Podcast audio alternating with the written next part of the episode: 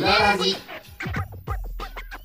お世話になっております。藤井聖堂と申します。お世話になっております。小沢みのりと申します。誰がお世話したんだって感じですけども、えーこの番組はですねいろいろな業界に関わっている方々をゲストとしてお迎えしてコンテンツの裏側を覗き見していくというラジオになっております。はい。普段見えない部分に意外と面白い話が転がっているかもっていう話ですね。そうです。はい。はい、そしたらあのご紹介をさせてい。ただきたいと思います、はいは？い。今回ゲストに来てくださったのは放送作家の大村彩人さんです。本日はよろしくお願いいたします。よろしくお願いします。大村です。はい、はい。えっと、本日お迎えするのは、えっと、大村さんなんですけれども、現在作家として、うん。大竹誠のゴールデンラジオ、えっと、火曜日の担当文文化放送送ですね。はい。あとは、えっと、乃木坂46の「の」の？ののってていう番番組ですか組なんですね。乃木坂46ののっていう番組ですね。へえはい。これも文化放送さんで。はい。はい。あとはえっ、と小野坂畑の8年続くラジオ。ラジオ関西で、はい。ということで。おー。他をはい。これをはじめとして私ね。リストをいただいたんですけども、はいはいはい。19本もおやりになってるんですかそうですね。今現在今19ですか？本。現在19本です、ね、月に19本のレギュラーがあるってこと。ありますね。でこのうち3本が各週の配信の番組なので、はいはいはいはい。で他16本は毎週放送されている。なのでまあ各週のをね、あのー毎週にまとめていけば17.5本ぐらいな感じになるのかそれでもなと思います。すごくない？ちょっと考えられないで日す本の放送からはい全て大村さんが回しているという感じですよ。いやいやこれがね。私の周りにはきっ30分とかやってる人もいますから。どうやったらそんなできるの、これは、えーネットラジオっていうものがこの10年15年ぐらいで発達というか、えーより身近なものになってきてそれまでの、えーラジオって言ったら、はい。放送局でやっているラジオ番組しか、うん。この世には存在しなかったんですけど、はいはい。ネットラジオしかもそれで食ってけるぞっていう形になって無尽蔵な数になってるんですよラジオ番組って。うんうんあまあ立ち上がってはすぐ消えっていうのももちろん含めるんですけれども、ーはい。まあ番組数は今とてつもないことになっているので、えーこういうことになってもおかしくなかったり自分より若い、えー世代の主にネットラジオで、えー活躍している作家は聞く話だと30本やってるとか多分各週で組み合わせてれば30はできんだろうなっていう気はしてますけど、すごいね。すごいですね。うん。放送作家さんなんですけども、はい。はい放送作家ってどういう仕事をやってるかわかります？みのりさん。あの台本を書いてくださったり あ作家さんっていうからやっぱり台本書くのかなっていうのとあとはあの番組の組み立てとかなんかな誰を呼ぶかとかそういうのも放送作さ家ってれるんじゃないうすか？はい肩書きはねみんな知ってますけど、うん。具体的に何やってるっていうのが本当に分かりにくいわかりにくい職業ですよね。はい。大村さんどうやって説明してます？うーんもうなんだろう本当一個一個やっていくとね今うん。話したように台本を書いて、うん。で台本の中で必要な要素ドラマを作ってくれとかね、うん。コントを入れてくれとか、あとインフォメーションこれまとめてくれとか、うん。はい、ゲストが来るからゲストのアテンドしてえゲストのコーナー書いてとか、うん。えーコメンテーターと電話つないでこんなこと聞くっていうのを決めてみたいな、えー番組の中の要素の素材を全部持ってくる人っていうような話というか説明はしてますけどね。うん。それで分かってくれます、うーん。まあまあなんか今みたいに具体的な例を出せ出しうん。せば、うん。例えばラジオを聞いてる人だったらああそういうことね。そこに関わっているのね。うんうん。でよくそのこれって台本なんでしょみたいなことをはいはい。はいねリスナーの人が言ったり、えええーツイッター書いたりしますけど、大概そういうのそういうとこに限って台本じゃなくて本当のフリートークで、はいはいはいはい。えーみんなが指摘しないところほど台本で書いてあったりするよみたいなうんうん。話をするとへえみたいな、ああ、うん。言いがちですね。そうですね、へすごい。キャリア何年なんですか？大村さん。キャリアは2001年の1月からなので17年ぐらいですか、まあほぼ。はい、もうすぐ18年。今世紀になってからずっと。そうですね。すごいですね、はい、すごいですよね。成人式終わってからが、うん、うん、もう働き始めたっていうタイミングでしたね。はい。すごいこれねやっぱりエリートなんですよ。放はいはいはい。送作家さんのエリートっていうのは、うん。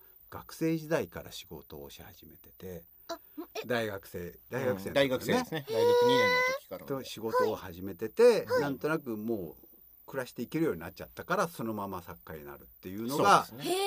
これがエリートなんですよ。すごいですね、うん。えええ大村さん最初はん何なんですか？その作家になる前は。ラジオとの関わりは。作家になる前はもう伊集院光の、えーラジオですね。もう深夜のバカリスナーとして。はいリスナーです。もう一リスナーで。そうラジオすごい好きだったんでしょうってよく言われるんですけど、まあ人よりは周りの人よりは少し聞いてたかなぐらいでうん。ラジオイコール伊集院光で伊集院光を聞いてきたっていうのが正確な表現っていうぐらい伊集院さんの深夜のバカ力今もやってますけども、うん。はい。それを聞いて、うん。えーあるタイミングからハガキを送るようになり。はがきうん。はがきでしたかまだ当時は私はハガキの世代ですね。もちろんメールを募集している番組もそれこそ日本放送はもうやってたんじゃないかな98年ぐらいの話なんですけどメールそうみんなが携帯電話を持ち始めたタイミングなので98年って。なんですけどまだ投稿ツールとしてはハガキ、えー生放送に参加するにはファックスっていう時代でした。ラジで新人になって、うんまあプロじゃないですか、はい。アシスタントとはいえサブとはいえ、はい。プロじゃないですか、はい。そうすると投稿時代とやっぱこう違うところってあります。ああもうもう全然違いますね。だってハガキを送っていたモチベーションはまず伊集院さんに読まれたい。伊集院さんにはい好きなタレントさんにそう。読んでもらいたい。読んでもらいたはいうんで伊集院さんが笑えばとにかくいいんだっていうことでやってたので、えー全然基準がまず違いますよね。書くものとかネタを選ぶとか、うん。うん。うん。その基準はどこになるんですか今度は？番組だまあ、と、番組が求めているもの、うん。うん。パーソナリティが求めているもの、うん。えーっていうのを自ら見つけていかないと、うん。お前はそれをお前の面白いって思ってることだけだろっていうのをよく最初は言われました。なるほど。はい、え放送作家さんがハガキも選ばれるんですか？ああこれもまた番組にもよるところですけど、主に作家がね今だったらメールをプリントアウトしてはい、えーでそこからディレクターが見たりとかパーソナリティが自らこれだったらいけますっていうのを選んだりとか、うん。まあ第第一次予選みたいなのは大体作家の人がやってるのかなと思いますね。はい。そうなんですね。まあ私は一切やらないんです。あ それもうんめんどくさいから大変ですよ。大い変だよね今。大変ですよ。今いっぱい来るからね、メールの量がもう特にアイドルの番組なんていうのは。それ一人でいっぱい送ったりもありますもあるし絶対数も多いし。あうん。でも台本まあ要するにネタ送るのはね投稿時代はネタをまあ送ればいいわけじゃないですか、はい。面白のワードであったり、エピソードであったり、はい。でも番組の作家となるとそれだけではないじゃないですか。全くそうですね。ですよね、うん。それもあるんだけれども、うん。違うその枠としての台本を書かなきゃいけないわけですね、はいはい。その辺はどうでした、うーんまあそれも先輩方のえー言うことやること落ちてる台本を拾ってこれね放送作家あるあるなんですよ。はい。ゴミ箱を漁る。そうです。あ台本。落ちてる台本って言ってらえ？うん。あのーもうこれよ今日使いました収録で使いました生放送終わりましたで、はい。台本が残るじゃないですか。その台本を、えー捨てゴミるじゃないですか。スタジオのうん。その卓の横にね、はい。大体終わった番組は捨てるんですよ。はいはい。はい丸めて、はい。でうん。次の番組には入っていくわけ。ですそうすると、はい。はい。はい前の番組で捨てた台本がゴミ箱にあるわけ。ありますね。そこでこうそーっと拾ってね。ああの番組はこういう書き方をするのか。うん。それで勉強されるんですね。これね放送作家聞くと全員やってます。よやります、やんないとダメですよ、うん、ということは逆に言うとね。誰も教えてくれないってことなの、あそっか。自分で勉強していくら先輩が連れてきてくれても教えてくれないんですよ、教えないですね、うん、へえそれは自分でやりなって。で別に俺がやってるのがす全ての正解じゃないし自分がやってるこの番組のこの番組の正解を書いてる台本ってだけだよ。しかもこのここにある台本もっていう形でやるので。うん。これはねあのーまあ作家になった当初はねプライドもあるからなかなか言わないんですよ。ゴミ箱を漁ってるとは言わないんですけどまあ自分が一人前になったなと思うと、もうみんなカミングアウトするんですよ。いや俺も拾ってたよ。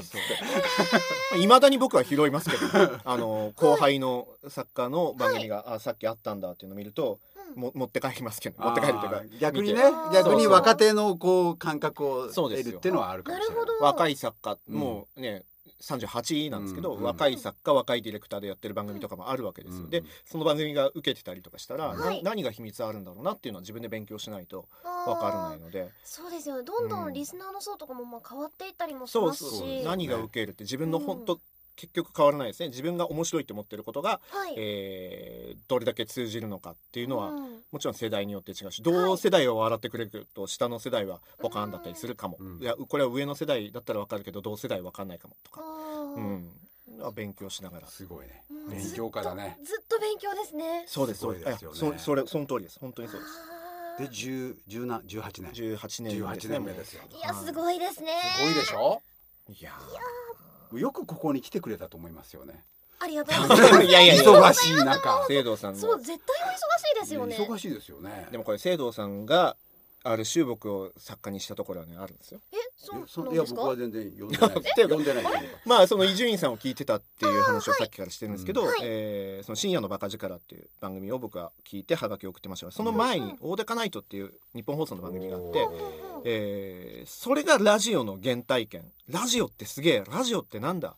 パーソナリティラジオパーソナリティってなんだ？伊集院光ってすげえぞ！っていう経験が、えー小学校6年の時にあるんですよ。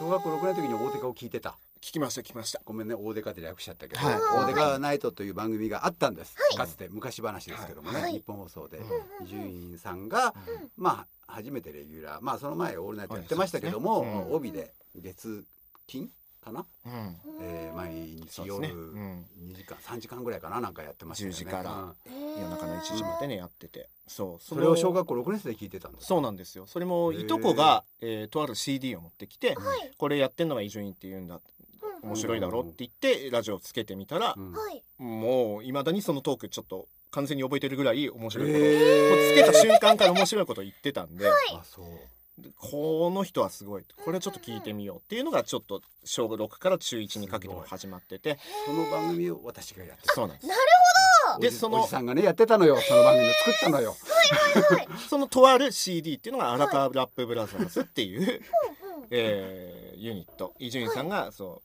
うもう違うキャラだよって言って扮してやったはいはいユニットの。当時まだラップなんていうのははい。全然流行ってないんです。今今みたいにねフリースタイルダンジョンとか流行ってますけど。はいあのラップってなんだってなってる時にラップのユニットを作ってはい。出した CD がまあ面白くてその内容が。出したんですあれ売れたんですよ。いやすごいですよ。あのーいとこ持ってきちゃうんですからうちに。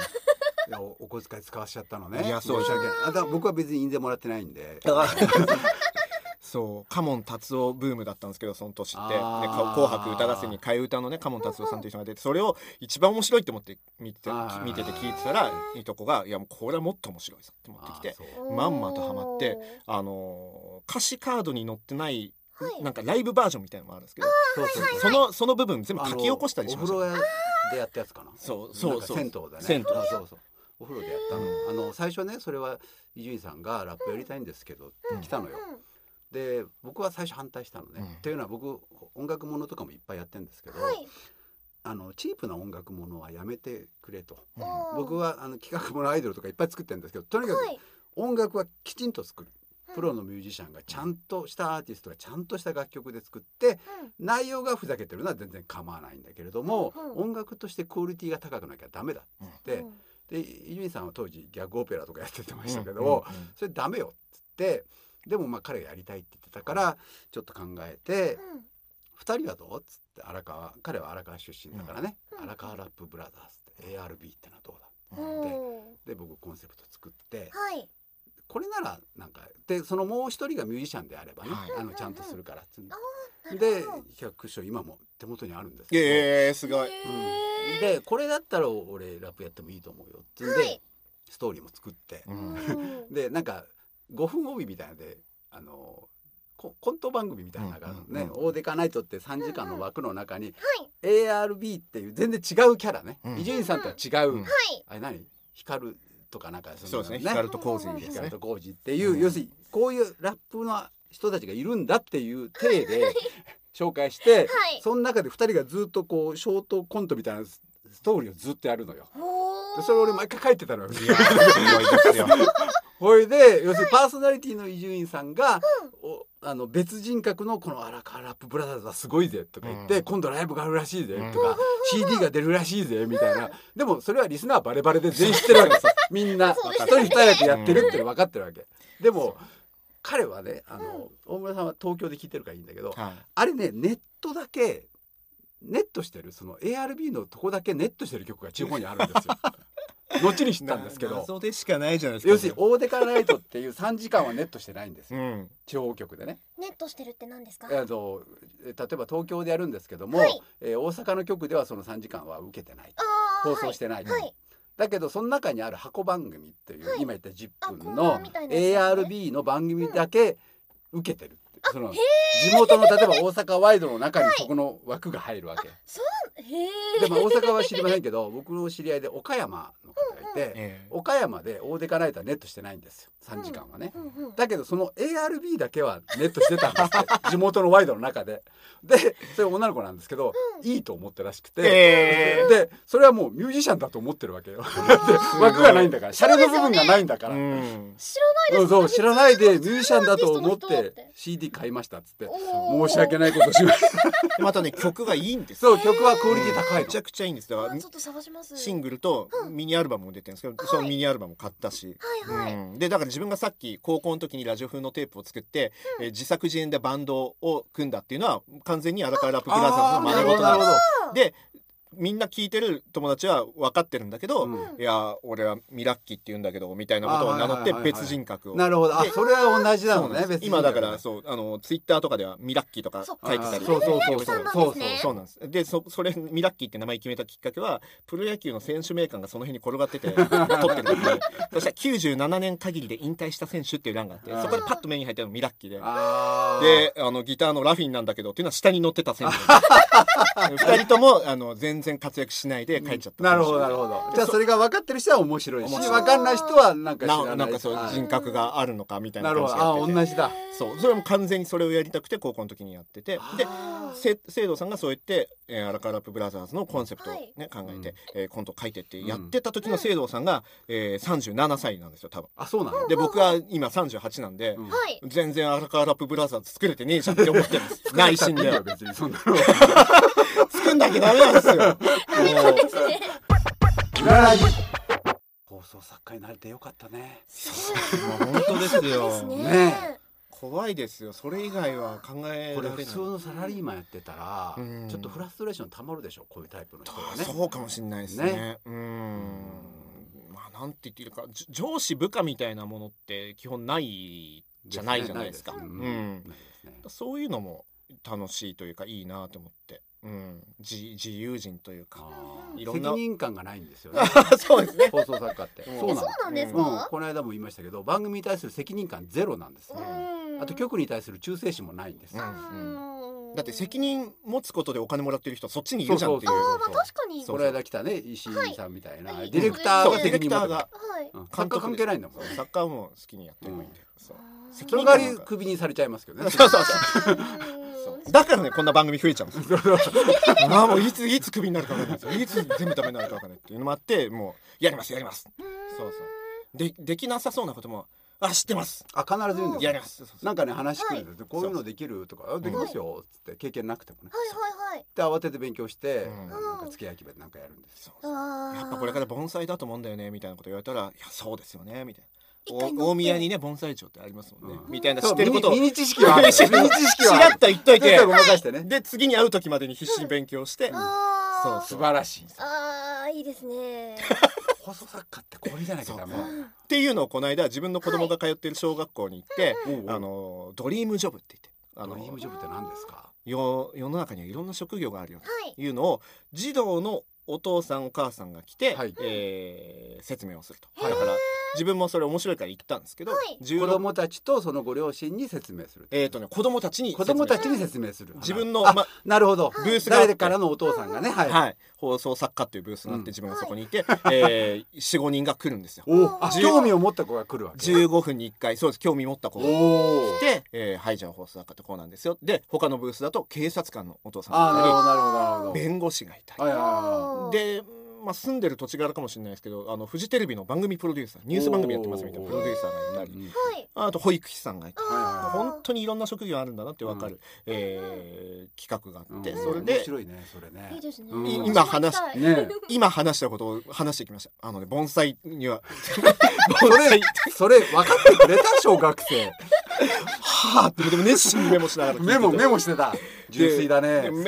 多分君たち今メモ全部しきれてないのそんな書いてもしきれてあのメモしきれてないと思うからちゃんと資料作ってきたからっつって言ってあ資料作ってきた。この辺が放送だからだね。あとこれレポート書くんです。よそうそうだよね。みたいなこと言って。そうそう。ありがとう。でもそしたらなんか結構質質疑応答の時間も質問してくれて、うん。うん。あのーまあぶっちゃけどれくらいねあの、やっていけるんですか？みたいな。そんなの聞くの？俺もちろん聞きますよ。でもそれはそれいい質問だねって言って。うん。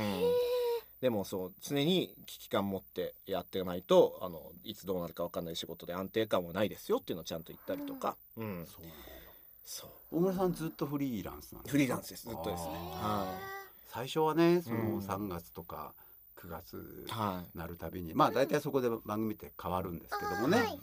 そうするとあの大丈夫だろうかって不安がやっぱあるんですよ、うん番組終わっちゃったら食えない。しあーね、はいでなんとなくクイズ代で言ってるうちに、うん。なんとも思わなくなるんだよね、あー区切りの境目を。うん、なんとも思わなくなるんだよ、そうですね。うん。また今本当にネットラジオも増えたのもあって、ふ変な不思議なタイミングで話が始まったりとかいうのもそんなああるんでね。うん逆に油断してる時にうお来たなみたいなこともありますね。基本断らないでしょ？基本断んないでですすよね、うん。やっぱり全部。いいつなくなるかわかんないかそうらなんですよ。抱え込めるだけ抱え込んでおかないとよ。やっぱとちょっと厳しいな、まあ、あと単純に収録とか生放送とか都合で難しいなっていう時時間は、帯どうしても合わない時ってありうん、ますからね、断りつつも、はい。あの実はこれ詳しい、えー知り合いいますよって紹介したりとかしてますけどね。うん。へ面白い職業ですよね。白いですね。でも東京ならでは東京でないとやっていけない職業だと思います。あのまあ大阪にもねいらっしゃいますけど、はい。結構特殊ですよね。大阪だとお笑い関係でないとやですね。っていけなかったりするから、はいやっぱこういう不思議なうん。あいつ何やって暮らしてんだろうっていう職業でやっていけるのは、まうん。あでも食べていけるのはね、うんそんなに大きくないと思うんですよ。やっぱりこんなできる人が19本も抱えちゃうとねそうですいやいやいやいやいや。他の人がね入る余地がないからね。うんだけどなかなか面白い仕事で、はいあの今あの世の中がほらねサラリーマンやっててもなかなか大変だなっていうね,、まあそうね。複数の仕事を持ってもいいよみたいなこととか、うん。あるいはその定年をが終わった後はその自分のなんか得意な分野を持ちなさいとか言われててうん。あサラリーマンの方とか慌ててたりなんかするんですけどね。放送作家が最先端なんですよそれで言うとね、うん。もうもう昔からそれをやってるわけ。いそうですね。つクビになってもいいように、はいはいはい。いろんな仕事を全部やってみんな国民みんな放送作家になると。的な生き方というか視点というか。うん大変。まあそうですねでも基本僕好きなことが大体仕事になってることのが多いので、なるほうん、ゲームの番組も、えーやってますけど「番組やってんですか電人月茶」という、まあ、これニコニコ公式生放送で高橋名人も出てたりしてそれこそ高橋名人きっかけで僕はファミコンを買ったのでどそうでしょうね。そう高橋名人が来るぞっていうのを幼稚園のヒ園のーローだよねパスの中で。当時のね。そうそう、うん。じゃあ見に行こうぜって言っておじいちゃんを何にも知らないおじいちゃんを連れてって、あれは名人なんだって言ってもなんか将棋の名人何の名人だかない。ありがたいものが来たっていうのはなんか名人って言葉で引っかかるからおじいちゃんはね。ちょっと名人来た記念にファミコン買ってくれって言ったらわけわかんないもんでそっからファミコンやり続けてで高校時代もあの高校時代にはもうファミコンっていうのは終わっててプレイステーション、はい。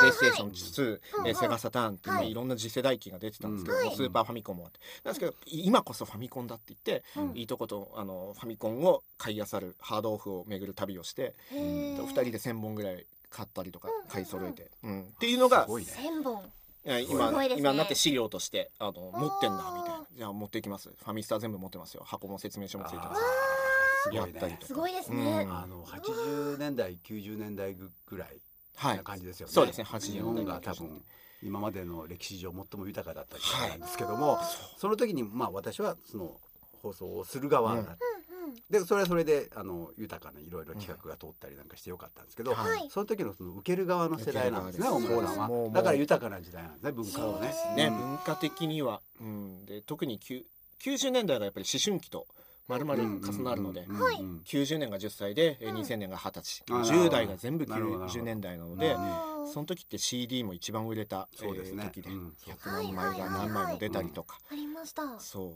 う。でゲーム機もそうやって年々変わってくえファミコンからスーパーファミコンでこんなに、えー期間かかったのに、うん。新しいゲームハードが出るまで、うん。ゲームボーイがやっと出たとかいううん。タイミングだったのに、うん。年々新しいゲームハード出てそうそうそう。しかもプレイステーション、えこんなんでできんの？うわ全然音も絵も違う。っていう進化もはいはい。中学高校で体験して、あで、えーポケットベルが2019年来年終わるなんて話がありますけどね。ね。はい。ポケベル世代なんですよ。うんポケベルを女子高生が持ち始めたのが90年代の頭で、うん。はい。高校生1年生の時がもうみんな公衆電話になるんではいはいはい。メッセージを送るっていうのをやっててこれが1年ごとに変わるんです97年になるとはい PHS っていうのをお母さんが持ってましたおはい母さんだお母さんが070のやつそうそう、うんそうですそうです。ゼロ七ゼロのやつ。それを子供というか高校生が持つようになって。でうん。1年後には、えーみんな98年にはうん。僕は持ってなかったですけどほとんどが携帯を持つようになって、あーはい。で99年になるとうん。i モード。あああそれ持ってました。えまたおお父さんが持ってました。お父さんがお父さんが親のもの。がっかりだね。広末涼子お前4年前までポケベルの CM 出てただろうっていうこの変化が90年代ずっとあった頃はねそれをずっとこう受け手で育ってきた子たちだからはうんうんやっぱりこういう人たちが出てくるってことは日本の文化も無駄ではなかったかなっていう気がしますよね。はい。まあまあ暇な人はこうやって。うん。うん一生懸命何か打ち込んでた人がはい松坂大輔うん。であって同い年なんですけどね。同世代。松坂世代。そうなんですね。そうなんだプ。ロ野球に行く人は一生懸命野球やって。てあ朝青龍も同い年ですけど。朝青龍も一生懸命ね。朝青龍。まあまあ、いいかえーと義塾でね。あの相撲を取ってやってる中でその常に暇だったのでいろんな文化をえー吸収して生きてたなっていう90年代。それが今今生きてるなっていう。それでそういう人たちが作った番組でまた新たにそうですそうですね。そういう人たちが育っていくからね繰り返されればいいなって思いながらやってますけどね、なかなか面白い仕事ですよね。はい。すごく面白いです。うん。でね、せっかくここにその作家が二人いるわけですから、はい。まあ私も一応作家なんです。はい。存じ上げております。あ知ってま知ってまし存じ上げておりますよ。あれ？お世話になっております、うん。た。はい。でね、ちょっとこうゲストに来るにあたって大村さんにちょっとこういうのやんないって話をしたんですけど、大村さんはやっぱりこう文化放送でアニラジとかも結構ねお得意で、あのはい。やってますねやってますので、はい。えーまあ小沢みのりさんでですね、うん。番組を作るとしたらほう。どういうのをやりますかっていうのを二人でこほう。出してみようかって、うんね。うわそんな私楽しそうだかならことを考えていただけるんですね。文化放送アニラジで番組を作るとしたら大村さんはどんな番組を作るか、ね、企画とかタイトルとか、私はまあ日本放送のアイドルラジオとか昔よくやってたんで、はい。日本放送のアイドルラジオで、はい。えー小沢みのりさんの番組を作るとしたらどうなるかっていうのをはい。ちょっとあの考えてみようじゃないかっていうはい。宿題を出したんです今回。宿題だったんですね。そうですね。ね。ゲストに呼んでおきながらこれ考えておけよっていうのは本当に失礼な話なんですけども、ちょっとそれを今、そうするとねやっぱり作家の考え方ってわかると思うんではいはいおはーあ作家ってこういうふうにして考あえて番組作るんだっていうのが分かると思いますんで、えーちょっとそれを披露してみようじゃないかと。いそうですね。どうしますかというところで今回のポッドキャスト版はここまで続きはオーディオブックドット JP の聞き放題プランでお聞きいただけます。次回もお楽しみに。あー忙しい忙しい。暇そうにしているね。どこが暇そうだって？あなたの耳すごく暇そうだよ。ほらこれ聞いてみて。これはビジネス書小説さまざまな書籍を耳で楽しむオーディオブックドット JP だよ。オーディオブックドット JP では聞き放題プランっていうのがあって初月無料の月額750円で対象作品が無制限で聞き放題なんだ。なるほど。ビジネスシーンにおいて人を引きつけるために忙しいあなたも耳は意外と暇してる。オーディオブックドット JP